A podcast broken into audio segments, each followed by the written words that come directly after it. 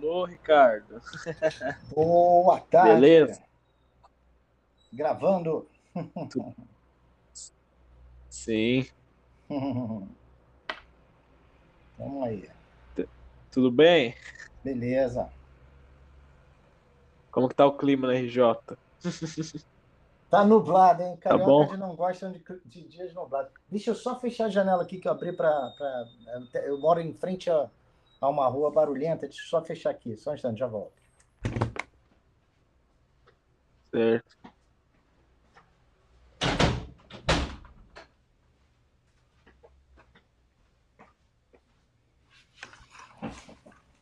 Como eu dizia, como diz a Adriana Calcanhoto, cariocas já não gostam de dias nublados. Mas eu gosto até.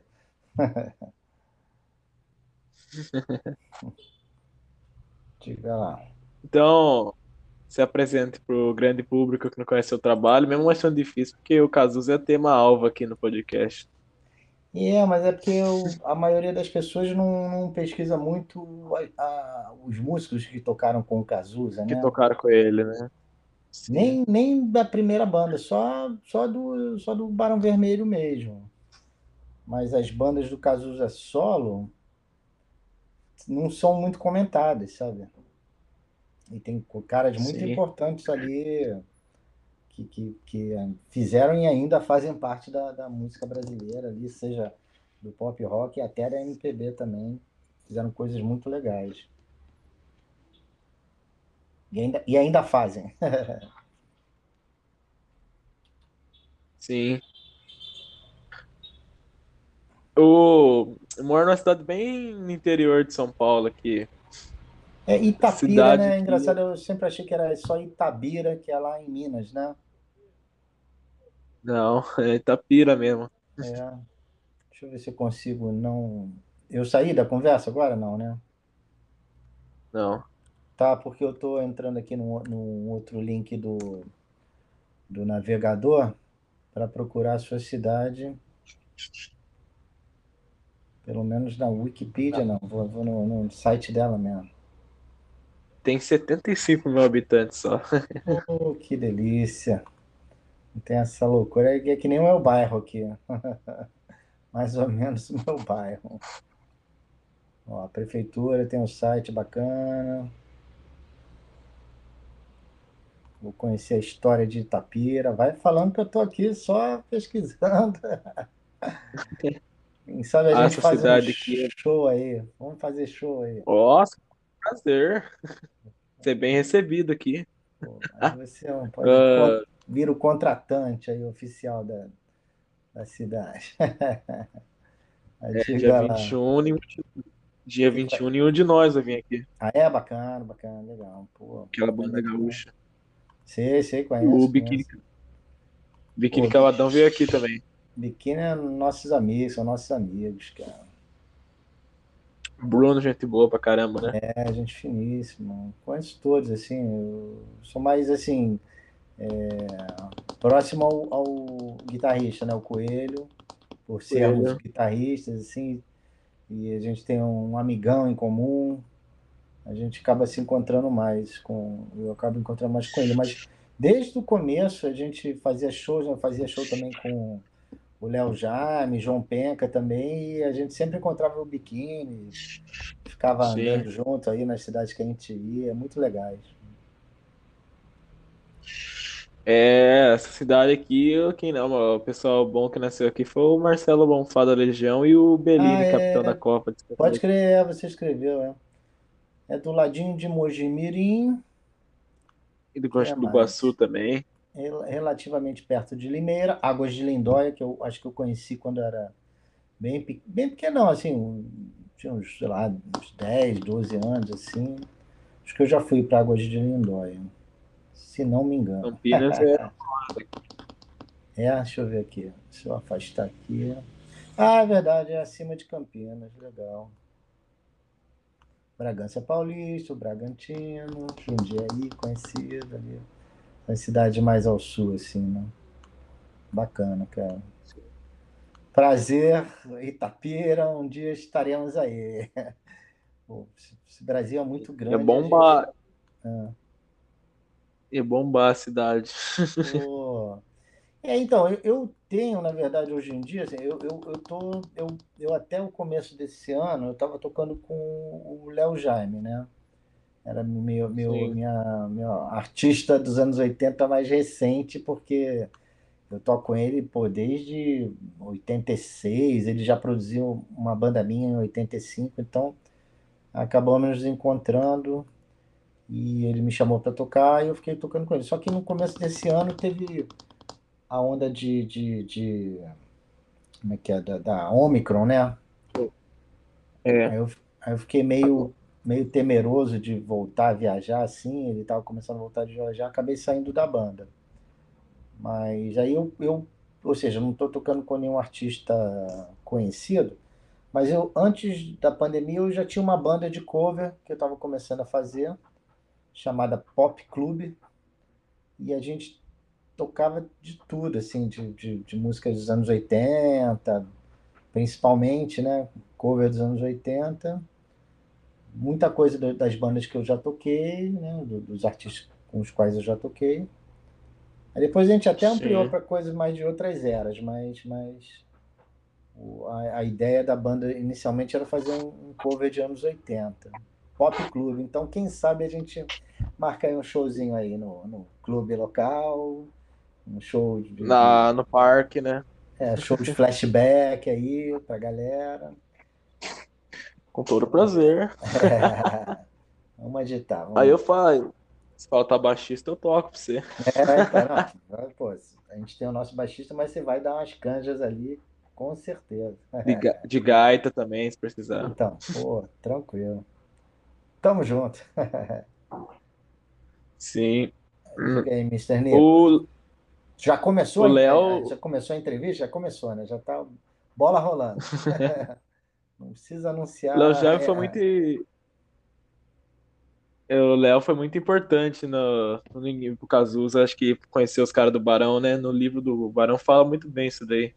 É, isso aconteceu mesmo, porque o Léo já estava começando a ser um, um cantor conhecido e né, quando a galera começa a ficar conhecido, todo mundo chama, né? Todo mundo quer chamar é, pelo talento e também pelo nome. Né? E, e acabou que o Léo ainda não era um, um artista solo, assim, né? Não tinha gravado o disco dele, mas já era conhecido no, no, no, entre as bandas. Então o pessoal do Barão quis chamar ele, mas ele estava determinado a fazer a carreira solo dele. Então não quis entrar numa banda. Aí, aí indicou o Cazuza, que ele conhecia já há um tempo. Aí, aí foi isso. O Cazuza entrou no Barão e né, acabou sendo esse artista que ele é inicialmente pelas mãos do Léo, né, pela indicação do Léo. Na época, Léo Guanabara, né? é. Era um nome. É porque às vezes a pessoa chega, só que o nome dele é, é Leonardo Jaime. Só isso. O nome dele é exatamente isso, Leonardo Jaime. E talvez ele tenha achado que Leonardo era um é, nome meio careta, assim, né? Sei lá, tem até o Leonardo lá do, do da, da, Leandro Leonardo. É, Leandro Leonardo, não sei o quê, mas na época eu não me lembro de nenhum artista chamado Leonardo alguma coisa. Era mais o nome de artista, né? Leonardo Vilar, alguma coisa assim. Aí ele não quis botar o nome. E, e provavelmente ele devia achar que o nome dele, o sobrenome Jaime, também, apesar de ser um nome conhecido, mas não era muito usado como sobrenome. Então ele deve ter achado estranho e inventou um sobrenome lá, Léo Guanabara, que ele tinha vindo.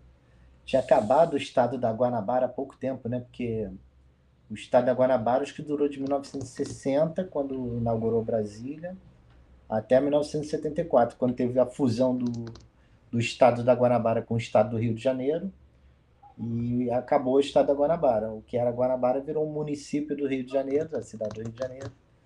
Então ficou esse nome Guanabara que é saudoso aqui pra gente, né, do Rio, do, da cidade do Rio.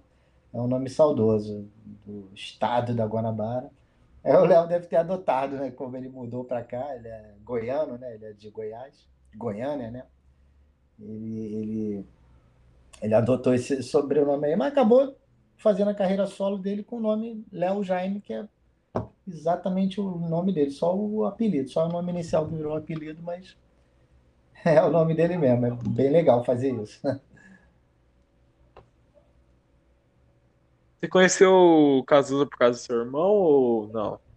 Sim, porque quando começou o Barão Vermelho, é, mais ou menos começou, já contei essa história algumas vezes assim, mas rapidamente e, eu e o, e o Dé e o Yuri, que são os irmãos, assim, digamos, mais velhos, né? Eu sou mais velho que o, o Dé e o Os Yuri Palmeiras. Cunha.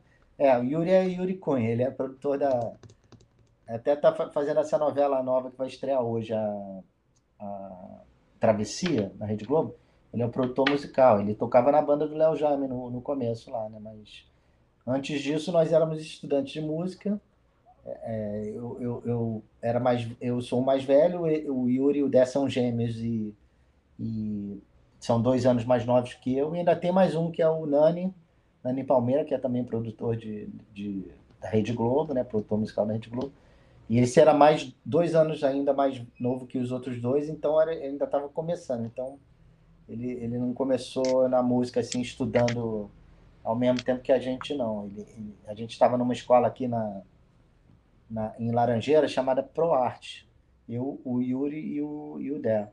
Aí a gente conheceu um cara chamado Edom, Edom Oliveira, né? Ele até pô, virou guitarrista, tocou com o Léo Jaime, virou o, o, o, solo, né? a guitarra solo da Rock Estrela do Léo Jaime, foi esse cara que fez, né? Muito amigo da gente. E ele apresentou a gente para o Guto Goff e para o Maurício Barros, do Barão Vermelho. É, aí aí eu, eu não cheguei a tocar num dia lá que a gente foi na casa do Maurício Barros, onde depois eles fariam aqueles ensaios lendários do Barão Vermelho, mas a gente foi lá antes de existir Barão Vermelho. E a gente levou um som, quer dizer, eles levaram um som, eu nem toquei, só fiquei ali conversando com o pessoal. E aí eles se animaram, resolveram fazer um grupo e chamaram esse cara, o Edom, mas o Edom não queria fazer uma banda. É a mesma coisa que eu na época, assim, queria, a gente queria tocar música instrumental, né? O Edom era bem progressivo, então ele indicou um aluno dele que era justamente o Roberto Frejá. E, o, e, o, e eles gostaram do Dé tocando, o Dé tocou no dia e chamaram o Dé.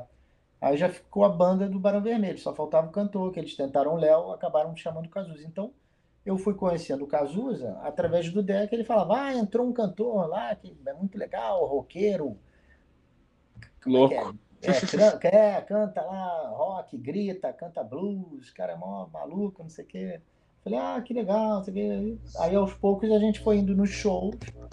Eu, eu, eu sempre acompanhava, é que nem jogador de futebol, né? E a família toda. Então, quando tinha show do Barão Vermelho, principalmente eu e o meu, outro irmão. Depois, começaram os pais, os outros irmãos, primos, avós, né?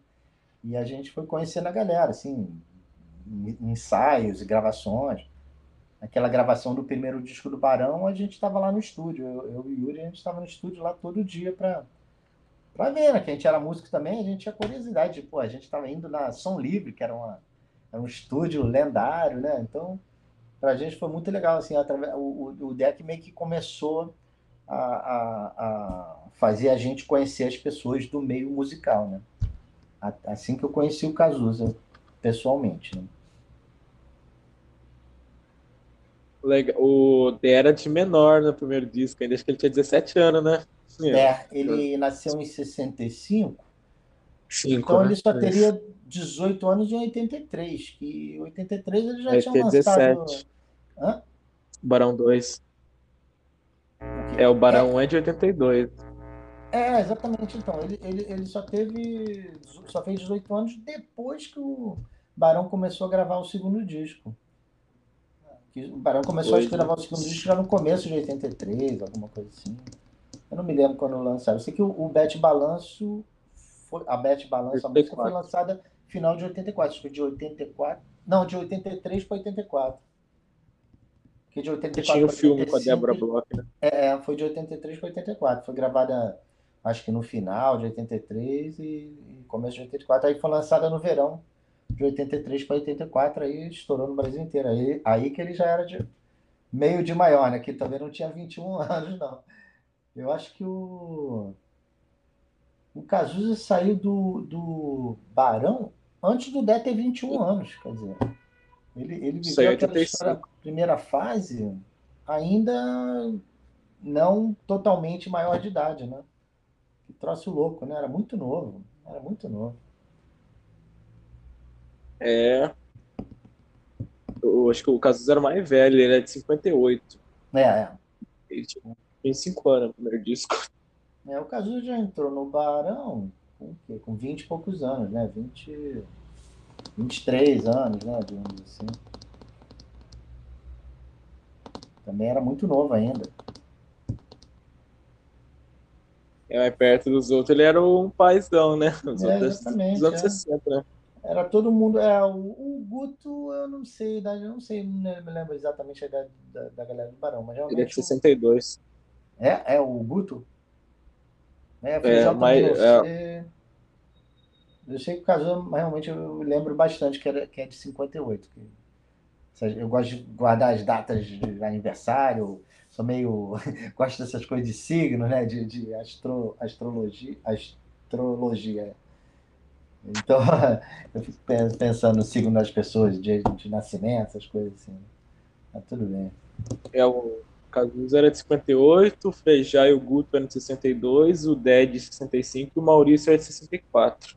É, mais novo ainda, né, cara? Ah, não, mais velho, mais velho que ele. O Del é o mais novo mesmo, era o caçula da banda. Eu sou de 63, então eu sou um pouquinho mais novo que o, que o Guto e o Frejá. Um ano mais novo. O, o Dé ele parou de fazer o programa lá da, no Canal Brasil, né? Ele tá na Globo agora, né? Canal Brasil era qual? Que ele fazia Estação Rock and Roll. Acho que é o Gavan agora que faz, né? É, uma- era, era- ah, era Canal Brasil, pode crer. É, Eu até fiz alguns com ele. É porque aquele programa, não sei, talvez tenha até parado, não parou, não? O programa? Acho que, acho que é o Charles Gavan que faz agora. Ah, é? Eu, eu Titãs. nunca mais, é, eu nunca mais acompanhei, não. Eu, eu, eu gravei legal algum- algumas edições, era muito legal esse programa. É muito legal. Foi muito legal fazer com ele lá. A gente fez, pô, o Erasmo Carlos, o Rich, né? Foi, pô, foi, foi, foi bacana, assim. Gostei de, muito de fazer esse programa. Como que se deu o amor pela guitarra à primeira vista, assim? Inspiração? É, engraçado, eu, eu- eu- eu- eu- a gente tem um tio, né, que, que tocava contrabaixo e violão. Ele sempre tocou violão lá na casa da gente, ela tinha as festinhas de fim de semana, assim, da família, ele ia lá com os amigos, lá ficava tocando violão. Então, o violão a gente foi aprendendo, né? Eu, eu aprendi bandolim também, coisa de chorinho, né? Na época dos anos 70, era, teve uma, um revival do- da música chorinho, do estilo chorinho, né? Toquei bandolim também. E, mas aí a guitarra eu acho que foi mais aqui, é porque a gente morava lá na, aqui na, que o Rio de Janeiro é meio dividido entre Zona Norte e Zona Sul, né? Já ouviu falar dessa história, né? Então a gente era da Zona Norte. A gente morava na Vila da Penha, que, que é um bairro que o Romário morava ali perto, né? Várias pessoas, né? O Hélio de la Penha do, do, do Cacete Planeta. Então, é, depois a gente veio aqui morar aqui na Zona Sul, no bairro de Laranjeiras, que é o bairro do, onde tem o Corcovado, né? O, a estátua do Cristo Redentor. E a gente estudou num colégio. Essa- esse movimento de colégio, tem sempre alguém que gosta de música. E a, e a nossa turminha de, de, de colégio, tanto a minha quanto a, a, a deles, começou a gostar de música. E a gente foi se encontrando, tocando violão. Aí, aos poucos, cada um foi comprando um instrumento. Um comprou um baixo, outro comprou uma guitarra. Aí eu falei, ah, vou comprar uma guitarra também. Aí comprei uma guitarra. Só que eu não, não era exatamente roqueiro, né? Eu gostava da guitarra mais puxada pro jazz, assim. Então, aos poucos eu fui, quando, quando dentro pro Barão e foi tomando contato mais com, com... A gente já tinha escutado rock, né? Várias coisas. Né? Desde criança a gente escutava Creedence, é, aí no, no colégio começaram a escutar Deep Purple, etc e tal. Mas eu nunca fui um roqueiro mesmo, assim, de coração. Mas eu gostava muito de jazz, de música instrumental, então eu comecei a tocar guitarra mais por esse lado. Mas quando a gente começou a ouvir as coisas mais roqueiras também brasileiras, tipo é, Pepeu Gomes, A Cor do Som, Novos Baianos, essas coisas assim, aí a gente também foi beber um pouco desse, dessa mistura de rock com música brasileira, né? Tropicalismo. E a gente ficou amarradão. E aí começamos a escutar mais rock também. Aí depois virou uma salada total. A gente escuta de tudo. Aí tom, tomamos contato com uma abordagem assim, mais de, de rock na, na, na guitarra, principalmente assim, eu, no meu caso. Né? Aí, porque nos anos 80 a, a, a, música era um pop rock, né? não era exatamente um rock puro, tipo anos 70, mas a gente era bastante influenciado pelo rock. Tava bastante, então a cultura rock fazia parte da, da, da, da nossa vida. A gente estava sempre em contato com as bandas de rock estrangeiras e brasileiras, então realmente a gente tocou bastante rock nos anos 80. Depois virou uma mistura total. Assim. No livro do Barão fala que, fala que o Frejari tocava com várias bandas, né? Aí ele ia fazer acho que um show só pro Barão Vermelho só. Só que ele viu que a banda era diferente da, das demais, aí quis ficar com o Barão em vez das outras que ele tocava. É, Você eu, se lembra eu, disso aí? Eu, eu, não, isso eu não tive contato, não. Eu, eu até pouco tempo, realmente, eu, eu não tinha nem certeza que. Eu, eu tinha ouvido falar que esse amigo da gente, o Edon, tinha indicado frejar, mas. E depois alguém perguntou para ele, ele falou. Ele falou no, no, na. Como é que é? No, no Instagram, no, no, no, Facebook, né? Uma conversa da gente, por conta de. Porque esse amigo da gente, esse Edon, ele faleceu, né? há uns dois anos ou três, não me lembro. E aí o Frejá escrevendo, é, foi, foi ele que me indicou para o Barão, sim, não sei o quê. Então, mas aí, então, eu não conhecia muito o Frejá, conheci mais a, superficialmente também no, no, Barão Vermelho, assim, né? Depois a gente foi se conhecendo ao longo dos anos, se encontrando sempre, assim. Mas eu, eu na verdade, assim, nunca fui um, um amigo constante do pessoal da banda, nem lembro do Cazuza, apesar de tocar com ele, mas eu era um músico que de vez em quando ele fazia algum evento, né, na casa dele, fazia um almoço, não sei o que, convidava a gente, mas eu não era que nem o Dé de sair com ele pro Baixo Leblon, entendeu? Eu, eu, eu era um amigo, assim, digamos, superficial, sem, sem ser pejorativo, mas eu gostava bastante dele, mas eu não era aquele camarada que saía sempre. Né? Isso, o meu irmão, o Dé, com certeza era. Ficava mais na sua, né? É, porque eu tinha minha, meus amigos já, de, de, de outras, né? Outros conhecimentos. Eu não, eu não fiquei tão próximo assim do pessoal do Barão, porque eles começaram a entrar numa coisa muito forte da carreira deles, né? De viajar, então nem deu tempo. Eu gostava, encontrava com eles assim, falava, não sei o quê, mas não era um cara que convivia o dia a dia com eles, né? E também comecei a ter minha própria banda na época e tocar com outros artistas, então a gente acaba tendo nosso próprio mundo e, e, e então, o Barão era bem próximo por causa do meu irmão, mas a gente ia no show lá de, e a partir de uma certa época de viajaram tanto que tinha poucos shows aqui no Rio, então o convívio também não era tanto, né, de, de shows aqui no Rio, então tinha essa certa distância, até com o Cazu, eu viajava com ele, mas não tinha não tiveram tantos shows, né?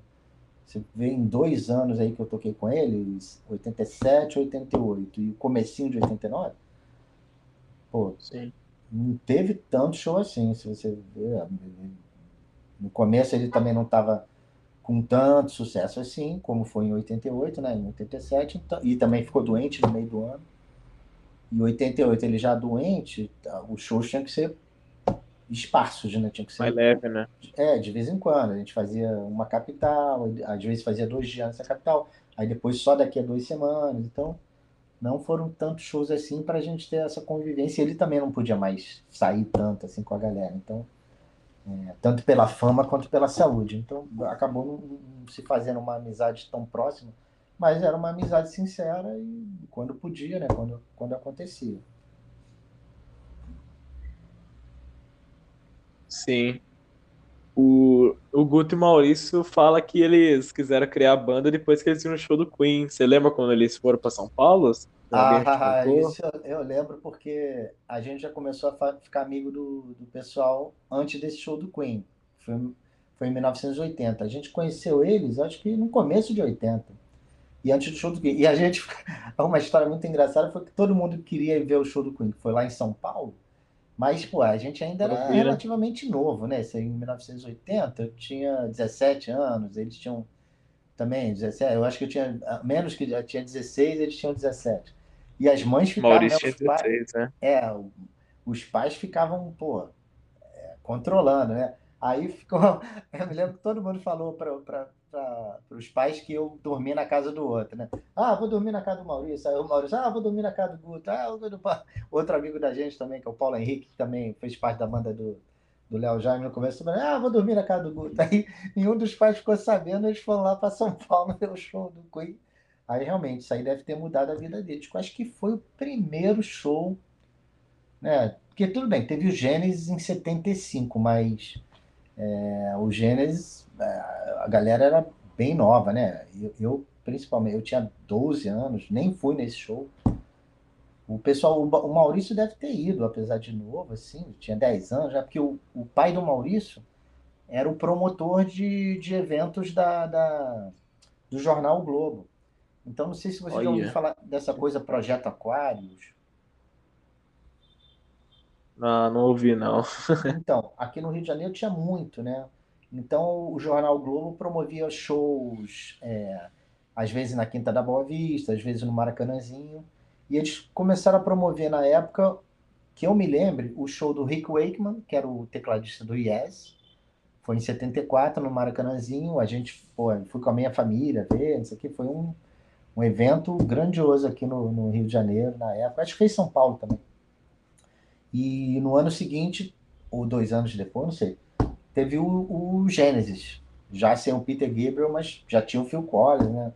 E eu não, aí não fui, porque já era uma coisa meio pra gente, pô, com 12 anos, assim, era meio assustador, que tinha uns bonecos, um, uma iluminação, assim, era, era meio show de gente grande mesmo. Os pais não iam levar a gente para. O Rico Wakeman era, era, um, era um show leve, né? Era um cara vestido lá de, de, de mago, assim, de, de, uma bata branca, uma roupa branca, cabelos louros. Era um show né, do, do, do, do establishment, do status quo. Era um show de, da, da, do, do, pessoal né, da classe média e ver. O Gênesis não, já era mais roqueiro, assim, aí os pais não levaram a gente. Mas o pai do Maurício, o Péricles de Barros, que é, era o cabeça, de, organizador desses shows desse projeto Aquários. Então, o Maurício deve ter tido contato, pelo menos, com esse show aí que teve em 75. Ele devia ser novo, tinha 11 anos, mas deve ter ido, porque eles eram roqueiros, assim, desde pequenos, né? Então, ele, eles foram acompanhando mais esse universo do, do, do, rock, né? Então, provavelmente esse... Mas, assim, eu estou tentando lembrar, teve Alice Cooper, não sei se você conhece, né? Alice Cooper, um cantor. Então, ele, esse é bem roqueiro, Sim. mas também era mais assustador ainda. Tinha coisa de terror no show. Passou até na televisão, na, na Globo, eu fiquei vendo, mas era meio amedrontador. então, eu não estou lembrando de nenhum show, outro show que teve, que tenha tido aqui no, no Brasil no final dos anos 70, antes do Queen. Acho que o Queen realmente foi um marco ali na, na nossa geração. Né? Cinco anos. de águas. Né?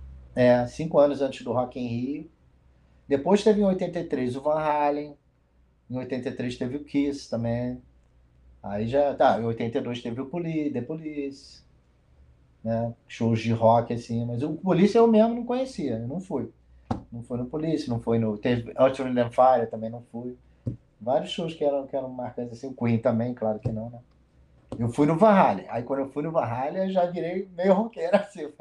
Fiquei enlouquecido pelo show do Van Halen. Putz, foi, foi, foi do cacete. E para você entrar na banda do Cazuza, foi o próprio Cazuza que fez o pedido ou foi algum produtor dele falando que tinha uma vaga de guitarrista se você queria entrar? Então, a história que, que eu ouvi foi que o, o um dia o Dé me, me, perguntou se eu gostaria de entrar para a banda do Cazuza, porque eles estavam precisando de um outro guitarrista porque eles tinham gravado o, segundo disco, Só Se Fora Dois, e se você reparar bem, tem mais guitarras no Só Se Fora Dois do que tinha no primeiro disco, no Exagerado. Então, tinha momentos que precisavam de duas guitarras. Aí o, eles. Foi isso que o Demi falou, ó. Eles estão precisando de um segundo guitarrista, não vai ser agora, acho que só vai ser. Isso foi em 86 só, só vai ser pro ano que vem, 87, mas se você quiser eu já falo com eles. Eu falei, pô, quero sim. Pode, pode falar. Aí fiquei esperando, passou um tempão. Até encontrei com o Cazuza no, no, no, começo de 87, num, num bar aqui do Rio chamado Jazz Mania, que tinha muitos shows de música instrumental, né? Aí encontrei com ele, falei, ô, oh, Cazuza, não sei o que, lá, mas não, não comentei nada. Aí deixei. Aí um belo dia, no começo de 87, acho que em março, abril, alguma coisa assim, eles me ligaram, acho que foi o pessoal empresário dele, me ligou e falou, ó, vai ter uma reunião aqui na casa do Cazuza, eles estão para lançar o disco, eles querem que você toque com eles. Você quer? Eu falei, quero.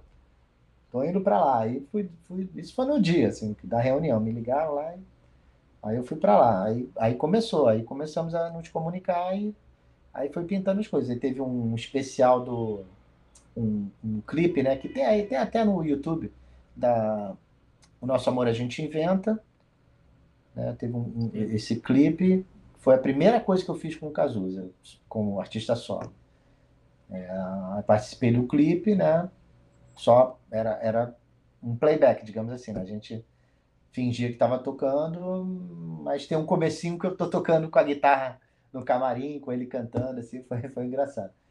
E aí depois teve o show, show, vários shows no Teatro Panema. Teve uma temporada de shows no Teatro Panema aqui no Rio que é um teatro lendário também, pô, desde os anos 70, um monte de gente fazia show nesse teatro.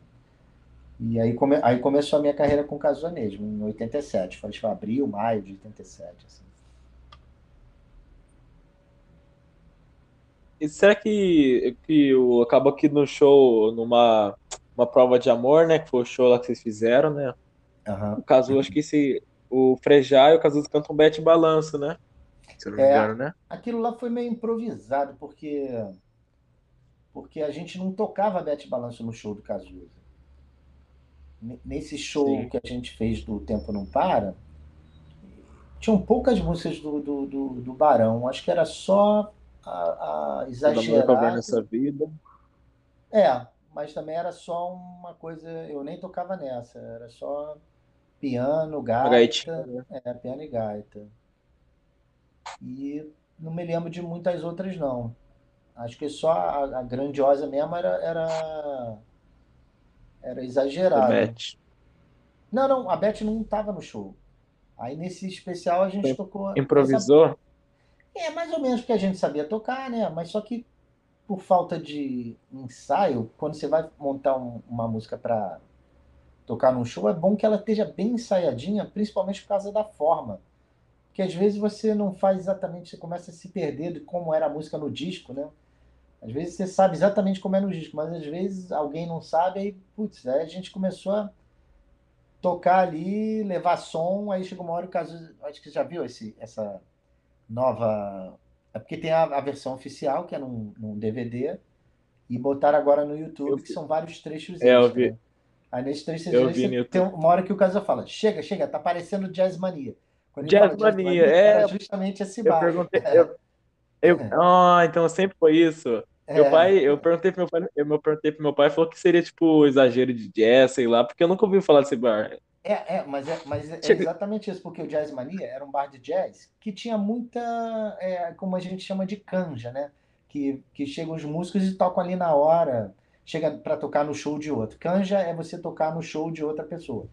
Então, tinha muitos artistas que falavam, ah, tem um músico tal aqui, sei lá, Léo Gandeman, tá aqui, vamos, vem tocar aí, Léo. Aí, beleza, aí o Léo Gandeman dá um show, uma canja no show do, sei lá o que, de outro músico. Aí, nessas canjas, é tudo meio improvisado. Então, a galera fica tocando ali até não aguentar mais, até decidir parar. E um olha para o outro e para.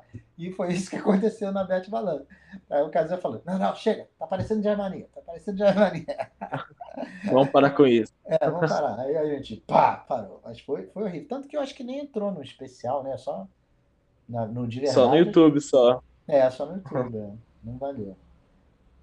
Mas foi bacana. É ele fala palavrão depois também, né? É, tá Caramba.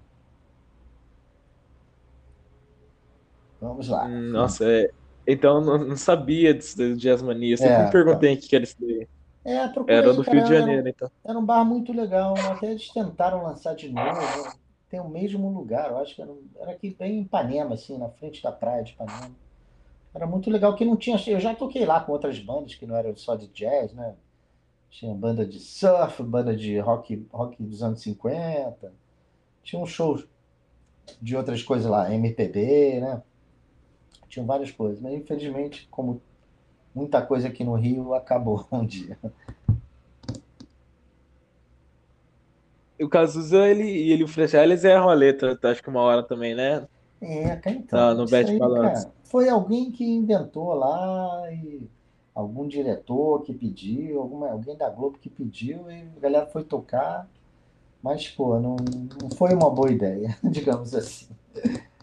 Acabou virando jazz. Tem alguém, dos, tem alguém dos Titãs na plateia para rockear legal?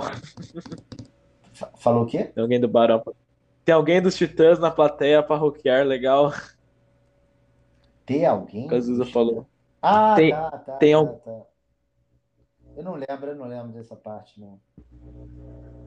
Sim. Aí ele fala, fala se tem alguém do Barão para tocar, entra o Feijá. Dá um corte e entra o Feijá. Ah, tá, pode crer. Ah, só, só tinha o Feijá, lógico que foi nesse show, é, que eu me lembro. Aí você começa a dançar junto, aí vai é. na música até acabar. É, é porque, pô, a, o Feijão foi para tocar ideologia e ele deu uma ensaiada antes, assim, eu mostrei para ele como, porque na verdade ele fez essa música dele, mas não do jeito que a gente gravou. A, a, a inclusive é, um, é uma, é uma outra coisa que eu falo em todas as entrevistas. Tem algumas coisas que foram guardadas pelos, pelos artistas, pelos compositores, que que ficaram nos seus gravadorzinhos, né? que a, a, a, ideologia, quando eu fui gravar ela, o Nilo Romero, né, o produtor e baixista, me mostrou a gravação do Roberto Frejá, e era totalmente diferente. Era um troço que era meio parecido com a Cocaine, que, que, o Eric Clapton gravou. O né? Eric Clapton, né? É, meio... Era um riffzinho meio Cocaine. E aí, aí o Cazuza não queria mais fazer um rock do jeito que estava fazendo, um rock mais bluseiro, meio Rolling Stones, etc. Aí ele queria fazer uma coisa mais inglesa, mais tipo The Smiths, a banda The Smiths. Então ficou aquele violãozinho, que era meio tipo. Ai, uma música do The Smiths que eu já gravei, já toquei, mas é Big, Big Mouth, né? Big Mouth strikes again que é um pouco mais rápida até, mas é a onda da ideologia meio chupada ali, digamos assim, da, da Big Mouth. Procure, é, pesquisem. é, o, o, Renato e o Cazu sempre tiveram influência dessa banda mesmo, se eu não me engano. Sim, sim, Muita é coisa. pô, é, é, muito boa também. Eu já toquei. Eu não gostava muito na época, assim, certas coisas inglesas assim, mais alternativas eu não gostava tipo The Cure é, e, e, os próprios The Smiths. Mas depois eu toquei numa banda com o, o Fábio Mondego, um cantor aqui do Rio de Janeiro, e, e ele trazia muitas dessas coisas, dessas bandas inglesas meio alternativas, essas duas que eu falei, também a New Order, essa coisa, muito legal. Eu aprendi a gostar desse, dessas bandas e a gente tocou, pô, umas três do The Smiths, foi muito bacana tocar. Foi outra uma abertura assim de para outro estilo que eu não era muito chegado assim, mas que eu, que eu aprendi a gostar, foi bacana. Uh, você gravou todas as guitarras do Ideologia do disco? Ou a maioria, pelo menos? É, é, foi a maioria, porque tem duas músicas que eu me lembre. Tem, tem o, o como é que é o Blues da Piedade, que foi o Frejá que gravou. Sim. E tem a, a, a do Gil, Gil, como é que é?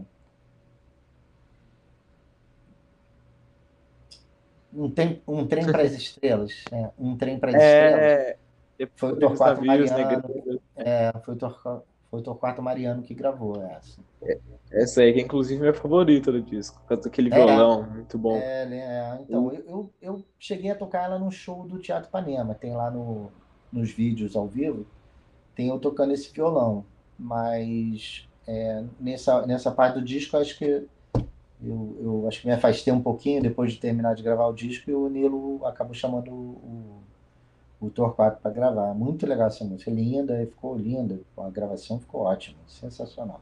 O Gil, o Gil toca com o Cazuza também essa música, né? É, então, Tocava com o Cazuza, né? eu não me. Uma época que eu fui gravar, acho que foi. Uma época eu fui gravar com a Bebel Gilberto em 86, no, no estúdio É. Nas Nuvens. E, e eles tinham gravado essa música, Um Trem para as Estrelas. Ah, não, foi quando eu fui gravar com o Léo Jaime, em 86, no. no, no... Oh, oh, diga- oh, des- desculpa. É, 86, foi no meio de 86, com o Léo Jaime. E eu- eles tinham gravado essa Trem para as Estrelas lá e eu, eu escutei lá. É uma gravação que era o Liminha com, com o Gil e o Cazuza. E Sim. Foi só que, filme essa música também. é, só que quando eu fui gravar, tocar essa música com o Cazuza, era, eu- a gente pegou de outra gravação, a gente pegou de uma gravação só ele e o Gil. E o Gil tocando violão. Aí por isso que aquela gravação ficou meio acústica e a, a, música no show ficou me- meio acústica, né? Com, com o violão fazendo aquele, aquela batida e aquele ritmo. E depois, no, no- no disco de 88, o, o, o Torquato fez mais ou menos aquilo e botou aquelas guitarras, tipo, embelezando. Ficou muito legal, muito bacana. Dá aquela inicial que é linda pra caramba. Sim! Aí entramos na minha participação, né, como... Down, down. É, porque, pô, antes eu só tinha tocado a- a- a- as músicas do, do disco Só Se For a Dois e do Exagerado, né, e outras coisas do Barão. E, e era tipo um músico de show, né? Não tinha criado nada assim com o Cazuza. A primeira oportunidade foi, foi na Música Brasil, que assim como vários outros do, da, do Rock Brasil estavam é, mudando um pouco a, como é que é, a onda para beber um pouco da música brasileira, né? Tipo Paralamas fez Alagados. Então o Cazuza também quis meio é, dar uma, essa guinada assim para a música brasileira e ele, o Nilo Romero e o Jorge Israel fizeram a Brasil. Só que só tinha aquele ritmo do violão, né? Sei lá. Aquela, aquela batida. Aí o Nilo mostrou pra gente no estúdio. Aí falou que, que ele queria fazer uma música brasileira. E, pô, eu tenho uma grande influência do Pepeu Gomes, né, cara? Pô, eu amo o estilo do Pepeu Gomes. Assim, até mais na carreira solo do que nos Novos Baianos. Então, aquela, aquele riffzinho, esse tandam, tandam, é uma coisa que remete ao estilo do Pepeu Gomes. Se você, não sei se você conhece as músicas dele, assim. Por no... É por... só por nomes, tá? É, então, tem o, o primeiro disco solo do Pepeu Gomes é instrumental. E a música que mais tocou na época chama-se Malacacheta. Só tô dando aqui coisas pra galera pesquisar.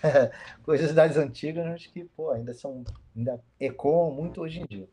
E aí tem um- na- no final dessa música chamada Malacacheta, tem um solo de guitarra sensacional do Pepeu Gomes, que começa mais ou menos com uma frase parecida, que é tchan, tchan, é um pouquinho mais lento, né? Essas duas notas. Tchan, tchan. Aí eu falei, porra, vou fazer esse lance meio Pepe Gomes. Aí fiz. Tchan, tchan, tchan, tchan, tchan, tchan. Aí virou esse riff do, do, do, do Brasil, né? Que depois ainda foi usado de forma um pouquinho diferenciada pela Gal Costa, né? Pelo arranjador Gal Costa, que em vez de fazer tchan, tchan, que é mais reto, ele fez um, dois, três, quatro. Tá, tá. Tá, tá, tá. Ele deu uma modificadinha para ficar mais swingado, ficou legal também. Mas, pô, aquilo lá nasceu do meu riff também, sacou? Então, pô, foi um orgulho de fazer parte da- dessa história aí, de, de- de fazer esse riff inicial da, da música e muitas outras coisas também no, no, no arranjo, né? Eu sempre fui dando as colaborações lá, o Nilo foi aceitando, então foi, foi bem legal para fazer parte dessa história, que eu tenho o maior orgulho. É, Brasil que foi a música que, que fez parte de um trabalho que eu fiz sobre os direitos humanos. Ah, legal. E foi também Tocou um- Brasil. uma coisa além do estilo de, de música brasileira, foi também uma temática mais séria do, do Cazuza, né? Foi a primeira nessa onda de, de fazer uma crítica social, né? Em vez de falar Sim. como ele falava, no rock do dia a dia, ou seja, era um rock que falava do dia a dia, que era a temática mais do Barão Vermelho. Ah, mais da noite podcast, à noite. Né? da noite à noite. Que era uma crônica social ali do Baixo Leblon, da vida social da juventude dos anos 80. Então, ele migrou para essa esse comentário social também do, do, do país, né? da vida político-social do país. Então também foi uma grande guinada, foi um, uma coisa muito importante, porque a Alagados também foi muito importante né? para. Paralamas, né? É, é para a música do, do, dos anos 80, várias que eu não estou me lembrando também deram essa guinada. Até o RPM tinha essa temática já no trabalho deles desde o início, mas o Cazuza mudou, os Titãs eram muito fortes nisso, o Legião sempre veio com essa temática, né? Mas o, a, a mudança da música, a música do Brasil, acho que influenciou também muitas outras gerações, assim, né? Além da, dos anos 80. É, o pessoal sempre quando tá em ano de Copa, eleição, o pessoal coloca, né? Brasil mostra sua cara, né? Ficou tão é, famosa essa frase. Né? Não, é, era difícil falar a, música, a palavra, né, Brasil, assim, só era só as músicas mais ufanistas de antigamente, né, Brasil Pandeiro, né, esse Brasil brasileiro, não sei o quê, mas o, o Caso já usou o Brasil, é, tipo, chamando na chincha ali, tipo, é, dando uma, uma bronca, né, Brasil, mostra tua cara. foi, foi, foi realmente bem diferente essa esse papo dele. É, ele fala que a inspiração para escrever essa música foi que país é esse, né? Ah, legal, legal.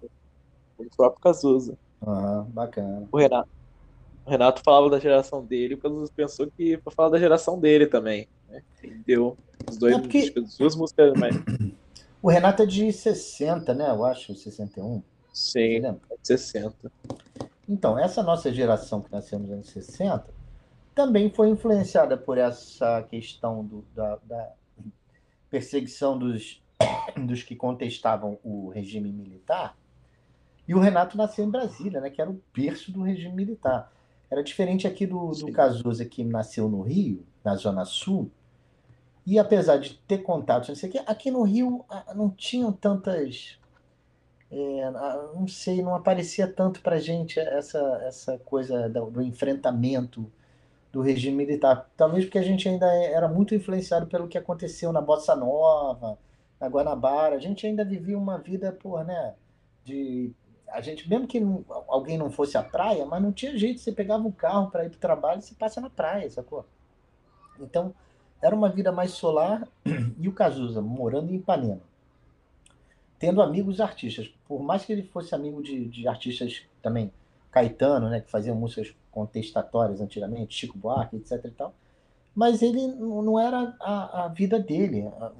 Depois de, sei lá, do, do, do AI-5, né, que foi em 68, foi, foi muito brabo para quem combatia o regime militar, mas ficou tão brabo, né, enfrentar o regime militar que a maioria da galera meio tirou, tirou a mão, assim, falou, ah, não, peraí, vou viver minha vida que não quero morrer. Então, aí a, a, vida ficou um pouco mais calma, principalmente aqui, acho que aqui no Rio de Janeiro, porque a gente sabia o que estava acontecendo, tinha muito comentário nos jornais, eu lia jornal desde cedo, né?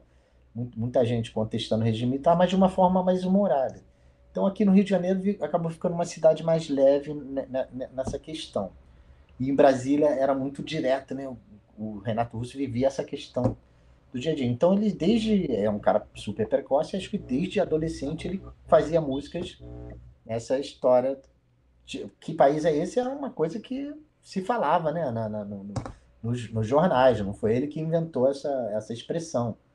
Isso aí muita gente falava, né? Na época da anistia, até um pouco antes, falava que país é esse. Então é, é, estou só analisando esses dois mundos de Cazuza e Renato Russo. E o Cazuza, um belo dia, resolveu. Porque a gente também viveu uma virada da, da do fim da ditadura. Né? O Cazuza. Ele, ele, é, é, é, exatamente, ele, ele viveu essa transição, então isso meio que despertou nele. Inclusive, pô, muito antes do Brasil, lá no Rock in Rio, né? No dia que o Tancredo foi eleito, ele participou de uma coisa, ele deve ter ficado muito amarradão. Pode ter sido por acaso, mas ele via, lia jornal, via televisão, via os telejornais. Na hora deu vontade dele comentar, porque ele era super consciente, né, socialmente, politicamente. Só que na hora deu vontade dele comentar, acabou virando tema de jornal nacional, essas coisas, né, de, jornais do Brasil inteiro. Então, acho que meio que ele foi ungido de, na, na, na, crítica social nesse dia e, e, acabou desembocando nessas, nessas, nessas músicas aí, Brasil, o tempo não para, né? Ideologia, que eu também tive a grande sorte e orgulho de fazer parte. Você que fala o violão não faz parte do meu show? Então, no disco não. É outra que eu também não gravei, que foi um cara que era da, da época da Bossa Nova, chamado Valtel Blanco, que eu não conhecia na época, depois eu fui conhecer ele, ele fez o arranjo todo de cordas e, e tocou o violão. E para o show a gente fez uma adaptação daquele arranjo com menos gente, né? Com mais bossa nova, né? Um, um violãozinho, um saxofone e um teclado fazendo as, as cordas.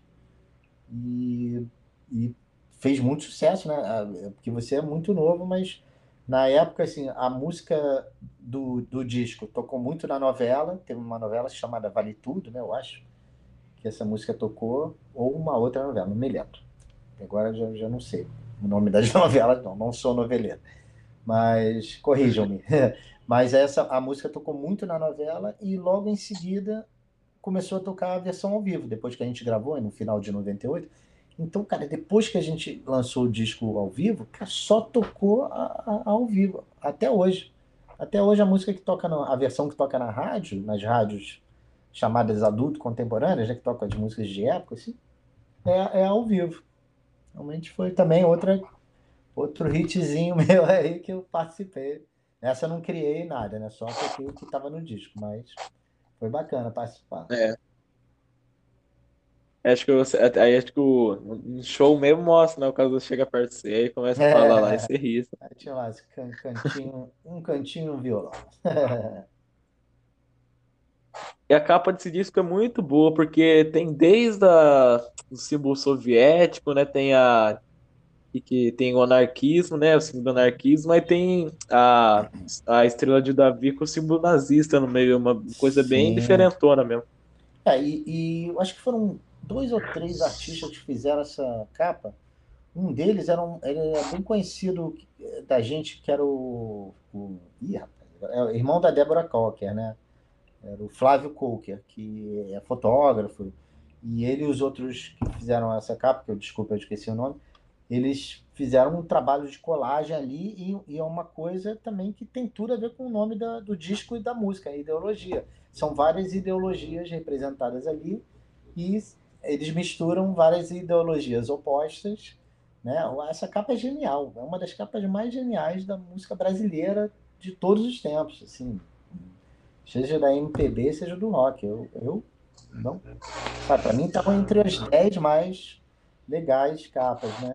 E foi uma dureza, porque essa capa, é, é, é, o próprio Flávio Coker, eu acho que ele é judeu, né? Então, pô, para ele fazer isso, né, com esse desprendimento, assim, de misturar a suástica com a estrela de Davi, só para mostrar a, a, ambiguidade, né? A, como uma ideologia, as ideologias podem ser completamente opostas, né? Foi pô, um trabalho muito desprendido e muito inteligente, muito interessante de, desses artistas, cara. Foi sensacional, achei ótimo. Mas eles penaram, porque a gravadora não estava querendo gastar muita grana. A gravadora nunca quer gastar muita grana com capa, né? Eles acham que a capa é botar qualquer coisa, eles botam a música para tocar no rádio, faz a promoção lá na rádio e, tá pronto. Mas, mas o, o Kazu quis fazer esse projeto né? Um, um, um projeto. O Flávio Cuca já tinha feito a capa do Só Se For a Dois também. Ele tinha feito capa tá deitado, do né? É, eu acho que ele tinha feito fotos do Barão, se não me engano. Eu sei que com certeza ele fez as fotos do, do, do Só Se For a Dois. Ele foi muito no show lá do, do Teatro Ipanema, em 87. Uma vez eu quase derrubei suco de laranja nele, que eu fui desastrado. Ele, quase barrei nele, o suco voou, ele se safou por pouco, o suco caiu no chão. Desculpa, Flavinho, não sei o que ele. Não, tudo bem. Aí, pô, mas eu nunca mais o vi, né? Eu fazia excelente fotógrafo e nesse, nesse projeto aí do Caso foi excelente a, trabalho gráfico dele e de mais outros dois que, desculpa, eu não lembro o nome. Procurem pesquisar. Juventude, vamos lá. E você, uh, você lembra a última vez que você viu o Cazuza ainda vivo ainda? Estava na cama, debilitado já, né, coitado? Eu acho que foi na gravação do... Burguesia. Do Burguesia, porque a gente sempre, quando ia gravar um disco, de qualquer artista, na época a gente ensaiava bastante. Então a gente ensaiou para fazer o Burguesia num estúdio do Rio de Janeiro, ele ia de vez em quando, que ele já estava meio enfraquecido, né? E quando a gente foi para o estúdio de gravação, ele, ele, a gente chegou a tocar alguns dias ali dentro do estúdio de gravação. E aí eu, eu acabei me, me entrando em uma discordância. Hoje eu acho até boba discordância com a, com a empresária na época, não sei o quê, pela estrutura de planejamento que não tinha como planejar, entendeu? O caso já estava muito doente. Se fosse hoje em dia, a gente entrava em estúdio imediatamente. Vamos gravar o que puder aí, enquanto o Cazuza tem forças para gravar.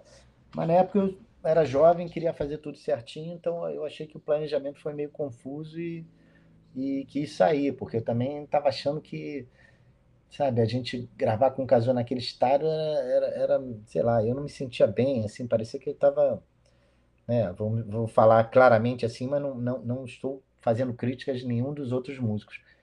Me parecia que eu estava me aproveitando dele, sabe? De, de, de, de tocar com um cara que estava super doente, mas que queria ainda fazer arte, e aquilo não estava dando para ser uma arte do jeito que a gente, pô, ainda jovem, cara, eu tinha 25, ou, não, foi 89, é, eu já tinha feito 25 anos, tinha 25 anos ainda no começo de 89.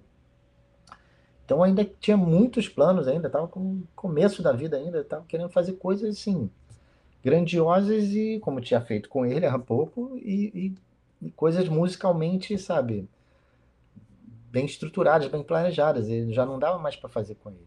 Desde, desde que ele começou a ficar, é, que a gente acabou a excursão, tanto que a banda quase toda saiu, né? Ninguém, ninguém tá, sabe, se sentia à vontade para fazer da, daquele jeito. Só ficou o João Rebouças, que é o tecladista, que acabou sendo o produtor do disco, mas também que realmente foi uma, uma coisa que só, só, só ficou ele, sabe? Aquele que fica no final, na dança das cadeiras. E, não tinha jeito dele sair, porque ele também. Aí, pô, o Cazuza também ficava falando, é, pô, todo mundo vai sair, não sei o que lá, todo mundo quer sair, pô, tu quer sair também, João, não sei o que. Ele ficou, pô, não, Cazuza, vamos. Ele realmente segurou a peteca de, de fazer o disco até o final, foi heróico, né? E os outros que vieram não tinham nada a ver com isso, né? Foram lá e fizeram o trabalho dele, tocaram muito bem, ó, excelentes músicos, né? Paulinho guitarra, Renato Roquette, Serginho Delamonte, que, que também já tinha gravado a, o disco Ideologia e a música Ideologia. Excelente. Então a galera segurou a peteca ali do caso até o final, mas eu realmente estava numa onda de, de não, não queria fazer as coisas desse jeito, então eu acabei saindo, sacou? Eu não me arrependo não, sacou? Eu, eu acho que eu fiz o que eu devia ter feito pela, pela meu, minha abordagem artística da época. Assim. Eu sempre quis fazer o melhor, sempre fui perfeccionista, então fazer daquele jeito assim ia, ia ser uma, uma loucura para mim, ia ser sofrido, sacou? É, dá pra você reparar se eu ouvir esse disco aí, que ele tá bem debilitado já, a voz dele, né? Acho que ele gravou deitado a maioria das músicas, se não me engano. Sim, é, chegou uma época que eu não vi, mas a galera filmou e, e, e, e falaram que ele estava gravando deitado no, no, no, sofá. Não me lembro se eu vi. Agora eu não tenho a, a, a memória muito clara. Eu, eu me lembro, na minha mente aqui, eu vejo ele no sofá deitado, cantado com microfone desses de show. Que estúdio o microfone é maior, melhor, né?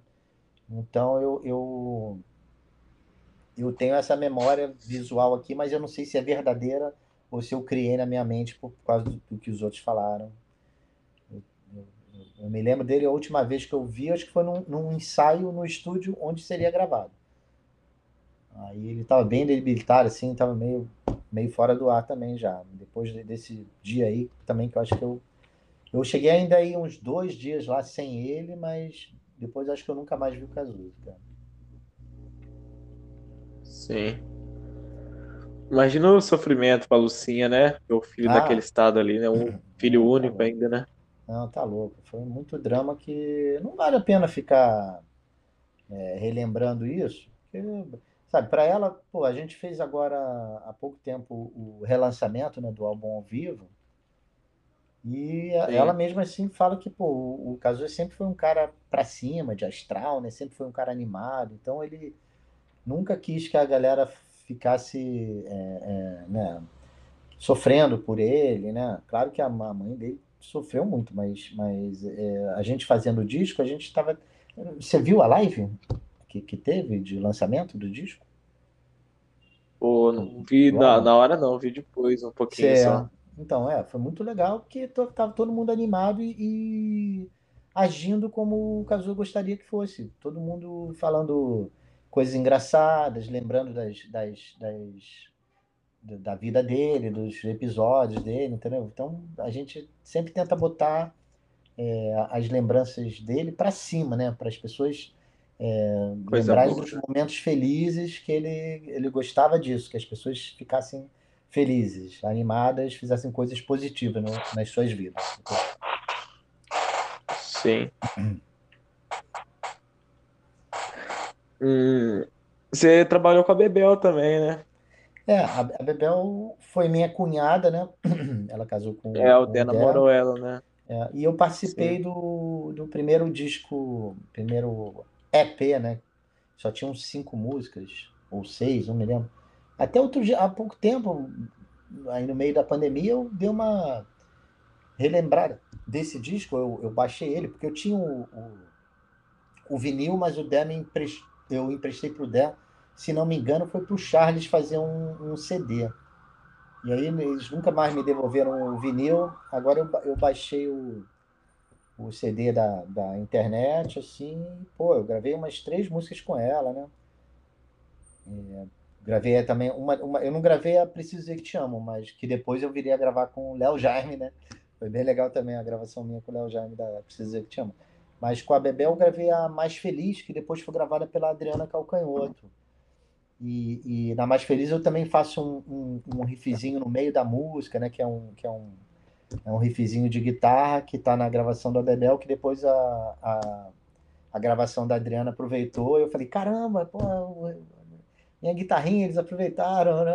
A, a linha de guitarra ali do meio, foi, foi legal pra caramba. Falei com a Adriana, já toquei com ela também, né? Na, aquele projeto Partimpim, então foi, foi um Sim. momento Esse legal. projeto que o Dé também tocou, né? No Parte Pin, se Sim, não me sim, engano. É é. produtor, produtor, né? Sim. Coisa Você não assim. chegou a ver isso, né? Que você tem 14 anos, já fazem quase 20, já fazem 18 anos, né? Desse É, mas eu manjo 2005. bastante. É, porque até hoje em dia a- a- tem crianças que, que as, as mães botam o Partimpim para para as crianças de hoje em dia. Você foi criado à, à base de Partimpim aí, do, do, do, do DVD? Não, mas eu Você... lembro de Fico Assim Sem Você, né? É. Sim, Isso sim. aí, Mas, né? mas seus pais não botavam o, o, o, DVD para você, não, né? Pô, que eu lembre, não, meu. Sim, é. É, porque você o quê? Nasceu então? Que, que ano você nasceu? 2008. 2008, então. Já faziam três anos que eu tinha feito esse negócio. Ou seja, se, é porque muito, muitos pais, né, muitos adultos gostavam desse projeto também. A minha, a minha própria namorada, cara, ela, ela e um grupo de amigos na época, ficava adulto já, mas ficava assistindo o Partimpim, porque gostavam. Ah, olha só que projeto legal, não sei o que, ficavam, ficavam vendo. Foi feito para criança, mas então não, é estranho que, sei lá, ou adulto, sei lá, seus pais fossem gostassem disso na época, botassem para você tanto por você ser criança na época quanto quanto por eles gostarem como adultos. Entendeu? Tem- Cara, até hoje, pô, a filha do meu irmão, a filha do Dé, pô, nasceu em 2015, mas, pô, ou seja, 10 anos depois do, do, do, do álbum, mas foi criada com ele. O Dé botava, porque ela, caramba, gostava, criancinha gostava Depois conheceu a Adriana pessoalmente, né? Ficou, caramba, estou conhecendo aquela cantora. Foi foi um projeto muito legal, cara. É, o Cele... Você se recorda quando o Dé foi gravar Preciso Dizer Que Te Amo? Você, tipo, ele falou alguma coisa pra você, que ia gravar uma música com o Azul? É, não, ele. Eu acho que ele já me mostrou, porque ele, nessa época ele morava com a Bebel, então a gente É, se tava via namorando ou, ela, né? ou aqui em casa. Não, eles, eles casaram, eles moraram juntos, né? E aí, Mas já, nossa. é, eles moraram juntos, acho que de 84, 87, alguma coisa assim. E, e aí eu, ele, ele vinha aqui em casa, não sei o que, aí mostrava pra mim, ó, fiz uma música aqui, ó, aí mostrou o violão. E, e depois que ele fez com a música com o Cazuza, me mostrou também. E depois me chamou para gravar o, o, o disco da Bebel, né? Aí no dia dessa música, eu acho que eu, eu, eu tava, mas o que eu fiz na música não, não agradou lá o pessoal da produção. Então eu acabei não tocando nela, mas o que eu fiz nas outras músicas, na, na Mais Feliz, por exemplo, eles gostaram. Então, então acabou ficando, mas, eh, mas eu convivi bastante com a Preciso Que Te Amo. Aí depois, quando o Cazuza morreu, teve aquele, teve um show chamado Viva Cazuza, né? Que foi na Praça da Apoteose, você já deve conhecer isso, né? É. Aí eu cheguei a tocar com a. Bebel ao vivo ali, né? No- no- a, gente fez um arranjo que era do Cazuza e, e- e foi feito no tom dela, né? Foi adaptado para ela. Depois eu gravei com o Léo Jaime em, em 95, uma versão né, que a gente criou lá, né? O Liminha fez um, um- arranjo inicial, aí todo mundo, cada um foi botando uma coisa. E, e depois, agora, há pouco tempo, né? acho que ano passado, ou esse ano, não melhor aí, rapaz, acho que foi esse ano mesmo. Foi lançado o- o- a nova versão mais completa do, do, do disco ao vivo, do LP, do álbum ao vivo, do, do Tempo Não Para, que tem a versão do Cazuza de, de Preciso Dizer Que Te Amo. Aí realmente ficou bem legal, assim, pô, a remixagem ficou ótima. É pena que eu, eu, eu achei que devia ter sido lançada essa música, mas eles lançaram a, a como é que é? Blues da Piedade, mas eu achava que a Precisa, Precisa Dizer Que Te Amo era uma música mais viável, assim, para hoje em dia, né? Para tipo de rádio que toca essa música mais da época, né? Mas tudo bem, tá lá, tá lá na... Qualquer hora alguém vai se lembrar e vai tocar. Eles ganharam o prêmio Sharp, né? Junto com a Marina sim. Lima, né? O prêmio Sharp era uma coisa grande, cara. Era, uma- era um prêmio muito importante. A, a saía em todos os jornais, a imprensa cobria, né? Saía na televisão. era- era- hoje em dia eu acho que é tipo o prêmio da música brasileira, né? Que se tornou. né? Mas naquela época o prêmio Sharp era uma coisa absurda, muito legal. Eu, eu lembro quando o Cazuza recebeu também, tava de cadeira de roda já também, com um negócio Sim. na cabeça, né? Hum, não me lembro se foi 89 ou 90. Acho que foi 89, 90, ele não apareceu, acho que mais. É, fotos, pode né? crer. É verdade. é. Foi, foi sim. Você chegou a conhecer o Ezequiel também? Muito, pô, Ezequiel é muito engraçado, cara, muito inteligente, né?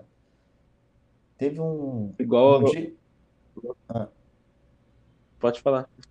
Não, é porque eu lembrei agora de uma história que a gente foi num show de um, de um, de um- de um professor de guitarra, que era professor de guitarra meu, do Frejá, de outros caras, entendeu?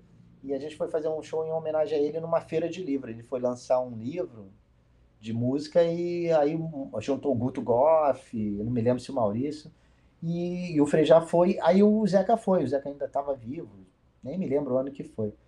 E a gente foi lá. Aí, só que aí eu toquei a abertura e a gente ia tocar o final do show. Só que entre a abertura e o final do show, eu fiquei com o Zeca lá no camarim conversando.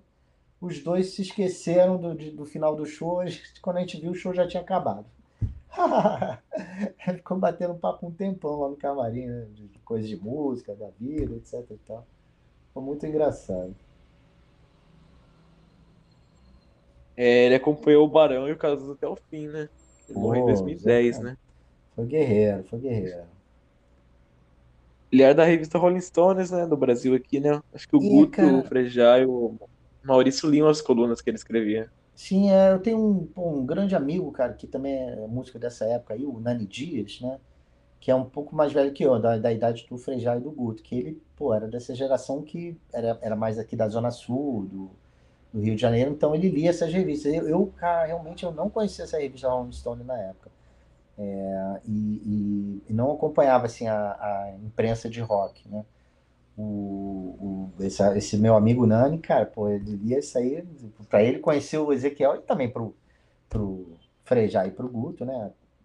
Conhecer o Ezequiel Neves foi uma coisa absurda, muito, muito grande. Então, eu realmente, eu nunca tinha ouvido falar do, do- aliás, ninguém tinha ouvido falar do pai do Cazuza, né? Ninguém sabia que presidente da gravadora tal era tal, não sei o quê. Ninguém fazia a menor ideia. Araújo, né? É, ninguém tinha, sabe? Não era aquele, aquele bando de garotos que falam, caramba, o Cazuza é filho do, do, do, do, do- do- do presidente da Som Livre, vamos fazer uma banda com ele. Cara, eles faziam a menor ideia de quem era o cara. Sabia que a Som Livre era gravadora da, da- das músicas de novela da época, que era uma coisa muito importante aqui no Brasil na época, mas a gente nunca pensava quem era o presidente, quem era o diretor, quem era não sei o que. A gente gostava das músicas. sacou? Quando eu falo, ah, o Cazuza é filho do João Araújo, a gente, quem? De quem? Pô, a gente tinha 15 anos, sabe? Não tinha, não ficava pensando em, em- em ter isso como uma vantagem profissional, né? A gente não queria nem, nem pensar em ser profissional, a gente só queria tocar. Então acho que foi uma coisa bem, bem. Acho que eles gostaram mais de conhecer o Zeca do que, do que o próprio Cazuza ou, ou o pai dele, entendeu? Porque o, Ca- o Zeca já escrevia na, na imprensa especializada de música e eles conheciam. O Cazuza ninguém sabia quem era, muito menos o pai dele. Então a galera fez uma coisa muito sincera, assim, de, de, de tentar fazer uma banda de, de rock, que é- nem tinha o movimento ainda do, do Rock Brasil, né? Foi em 81. Então tava É. ainda ensaiando, assim, tinha pouca coisa de, de- Sabe, acho que o Lulu já tinha tido a banda dele e isso aqui tava. E tava A acho que o Blitz Lulu. estava começando. Hã? A Blitz estava começando também ali, né? Na É, RJ. mas acho que foi até um pouquinho depois, porque, por exemplo, o Barão começou em, em, em 81. Já de 81 para Sim. 82, teve aquele negócio do circo voador, do, do, Sim, do, arcoador. Então, aí a Blitz fez parte, ou seja, a Blitz já estava paralelamente ao Barão, tentando fazer uma coisa musical, só que o lance deles era misturando com, com teatro, né? E o Cazuza fazia parte dessa galera da Blitz, do circo voador, né?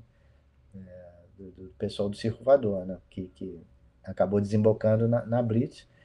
E, e o Cazuza fez parte disso, e, e, ou seja, foi meio paralelo. Só que a Blitz fez muito mais sucesso ali no começo de 82, o Barão ainda ia demorar. O Barão só fez, começou a fazer sucesso em 83 com Pro Dia Nascer Feliz.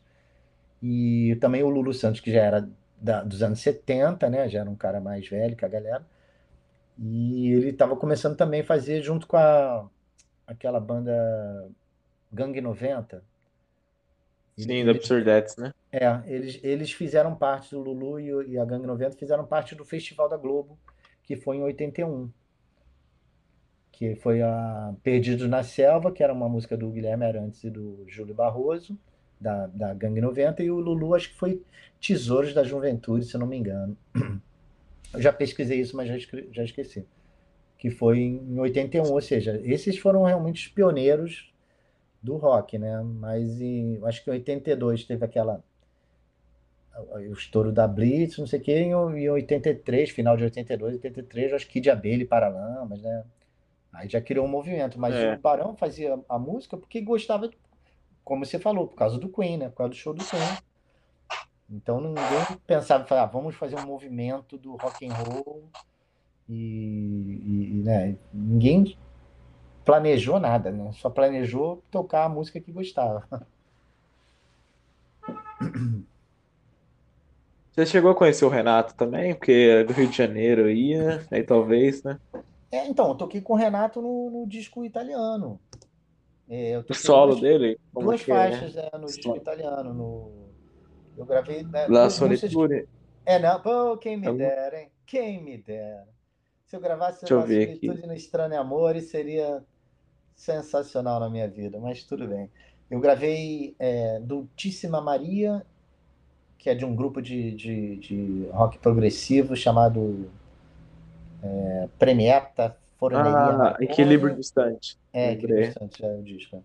E eu gravei uma música chamada La Vita é Adesso, que eu não me lembro o autor, mas eu, eu já tinha, eu sou né, de descendência italiana, assim, gostei de, falei para ele, não, não, eu sou também é, bisneto né, de italiano, não sei o quê, e aí acho que ele gostou disso também, acabei gravando duas faixas, e, e mas eu não, gost, não gostava, não conhecia né, a, Laura Pausini, que tinha estourado um ano antes, em 93, lá na Itália. A gente não tinha muito, não tinha internet, né? não tinha contato muito com essas coisas. O Renato devia pesquisar, devia ir lá na Itália, né? comprar discos. Né? Deve ter, depois, pô, o Legião Sim. estourou muito antes, né? Em 84, muito cedo ele deve ter tido grana para ir na Itália e visitar os, a terra dos antepassados dele e, e, conhecer a música de lá, né? Então ele já veio preparado para gravar esse disco e só gravou em 94, né? Ele podia ter gravado esse disco italiano muito antes, mas felizmente ele gravou na mesma época que a Laura Pausini fez, começou a fazer sucesso lá, que foi em 93, ele gravou o disco, em, lançou em 94. E, pô, La Solitone fez maior sucesso de 94 para 95 no verão, me lembro de escutar, eu falei, cara, que música sensacional. Depois fui descobrir que era da Laura Pausini, que eu sou grande fã hoje em dia, sou já vi vários shows dela. Não sei se para você é algo estranho, mas eu amo a música italiana também, cara. Pô, a Laura Pausini é uma das minhas grandes ídolos.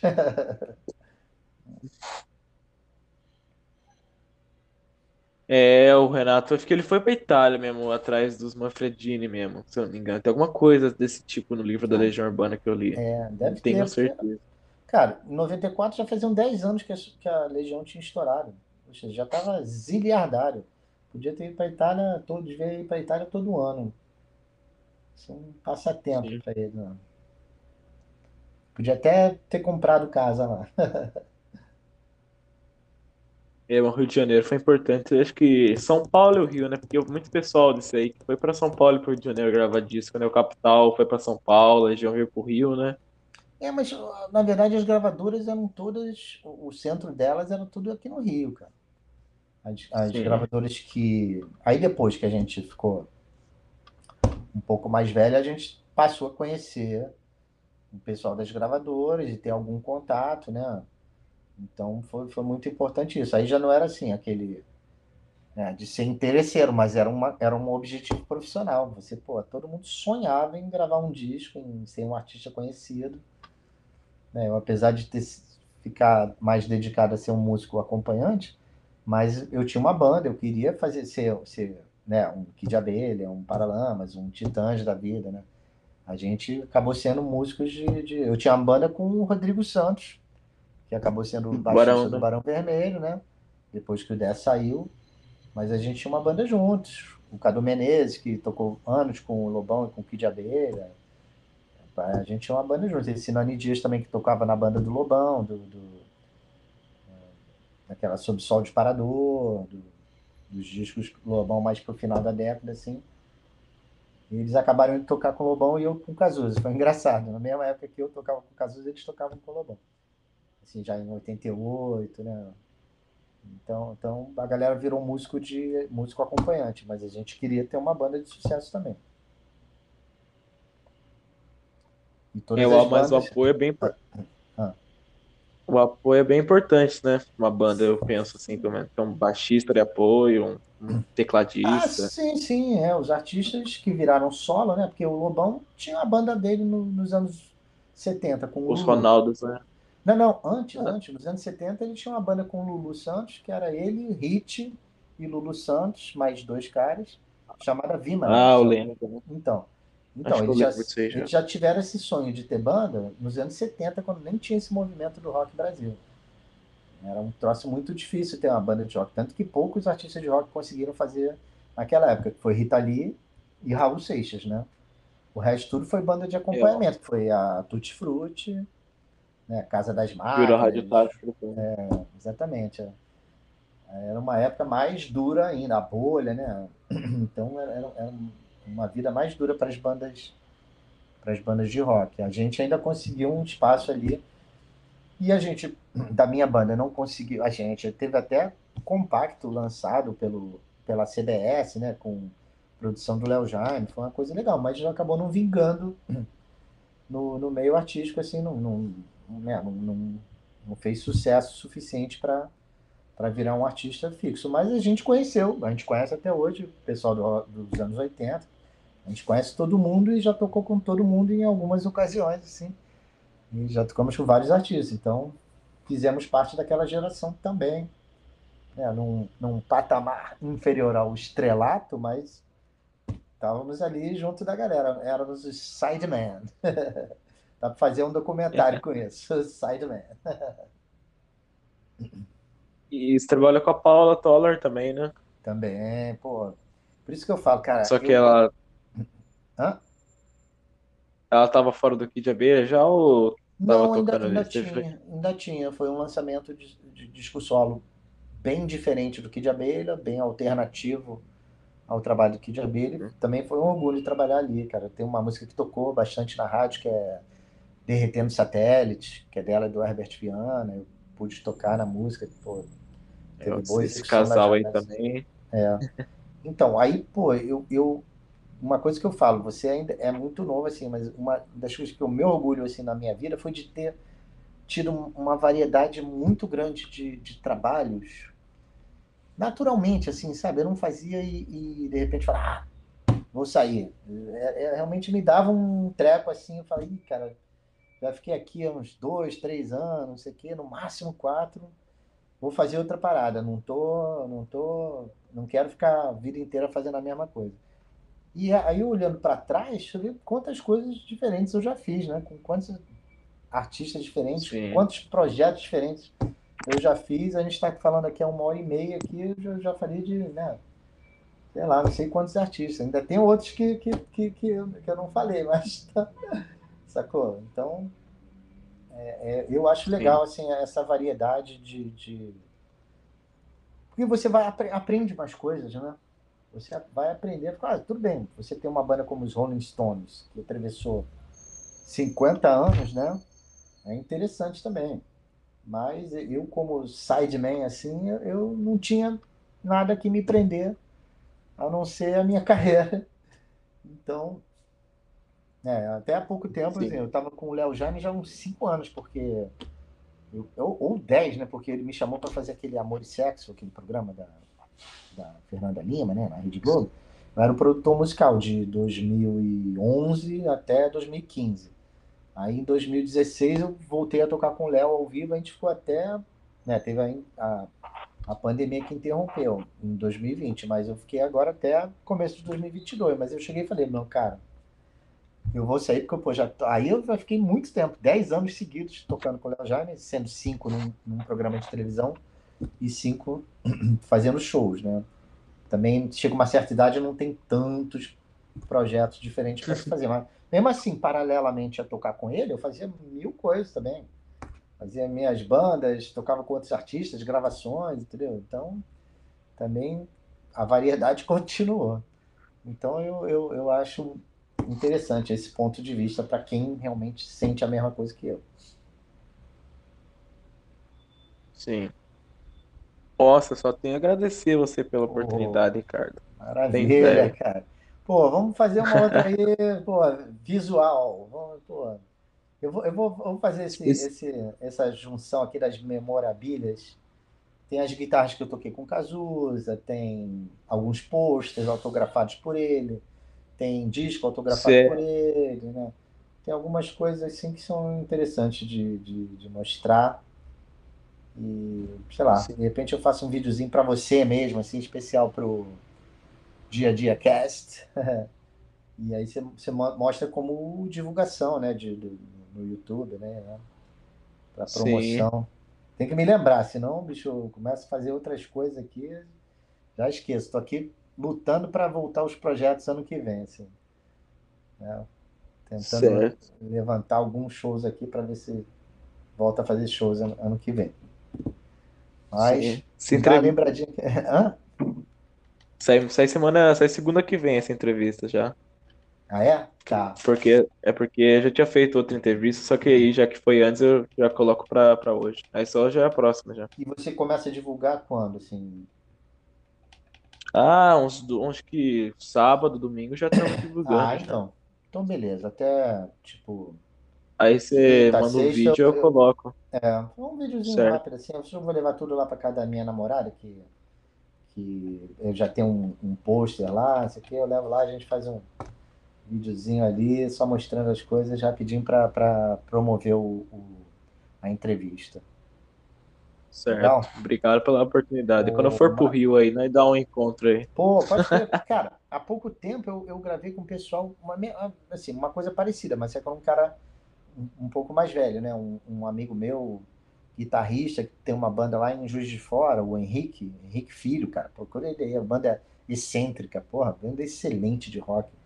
E, e, a- e ele falou pra mim, cara, eu, eu cresci, ele me, me entrevistou também, que nem você. Ele falou, pô, cara, eu cresci ouvindo o LP O Tempo Não Para, cara. Pô, aquele LP mudou minha vida, me fez gostar, querer ser músico. Pô, sou teu fãzaço. Eu falei, pô, que legal, vamos gravar uma coisa juntos. Aí a gente gravou uma música do Cazuza, a Orelha de Eurídice, numa pegada assim Sim. mais Led Zeppelin. Procura aí na- no, no- YouTube ou no- nas redes sociais dessa banda excêntrica. Muito legal a gravação que ficou, com esse cara cantando, né? Batera tocando lá. E foi um encontro muito legal. Então, de uma coisa do caso. A Lucinha Araújo adorou. Tanto que o. o, o- o- como é que é? A página, social, a página da- do Instagram do Cazuza recomendou a gravação. Pô, foi um troço sensacional. Quer dizer, um cara assim que é, é de uma outra geração, não é tua, mas um pouquinho depois da. Um pouquinho antes da tua, né? O cara com 20 e pouco, 20 e tantos anos, 30 e poucos anos, sei lá, não sei direito a idade dele, mas é 20 e alguma coisa. E, pô, pra ele, ele tocou comigo lá, a gente gravou junto, e depois eles vieram aqui pro Rio de Janeiro. A gente foi lá no Baixo Leblon, tomamos chopp lá no Baixo Leblon, é, tiramos, filmamos junto com a, a estátua do Cazuza, fomos no Canecão, sacou? Lembrando de como era o show. Foi, foi bem legal. Procura essa, essa banda aí que é um troço assim, inspirador pra galera que, que gosta do, do Cazuza. Um, momento legal que eu vivi com, com uma geração posterior que a gente teve um encontro bem legal revivendo essa- essas coisas. A Lucinha adorou, ela falou, cara, ótima ideia de gravar a Orelha de Eurídice, que ninguém grava, né? Ficou um- uma gravação diferente, sem, sem querer ser hit, entendeu? Meio lado B, assim. A gente falou, cara, vamos fazer um troço sem menor vo- é, objetivo de ser um hit, sacou? Vamos fazer um troço lado B mesmo, assim. Foi, foi, foi bem legal esse, esse evento com eles. Dá uma procurada lá, Banda Excêntrica. Ok? Certo. Então ficamos por aqui. Foi um prazer te conhecer, Nicolas. Pô, já nos vemos em breve. E quem sabe a gente faz um showzinho por aí em breve também com algumas músicas do Cazuza aí pra vocês curtirem. Certo. Valeu, Fique com man. Deus, Ricardo. Fica na boa aí, cara. Abração. Até já. Até já, galera. Até.